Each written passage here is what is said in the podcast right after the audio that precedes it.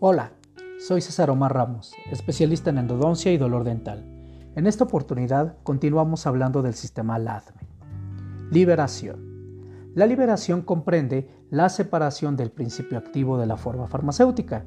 Es dependiente de la vía de administración y de la forma farmacéutica.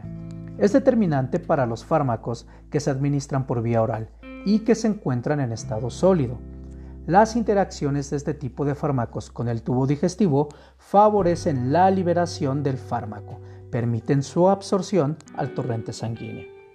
Previo a este paso se lleva a cabo la dilución del fármaco, que, recordando, es el fenómeno que se empieza a dar desde el esófago y es necesario para que inicie el proceso LADME.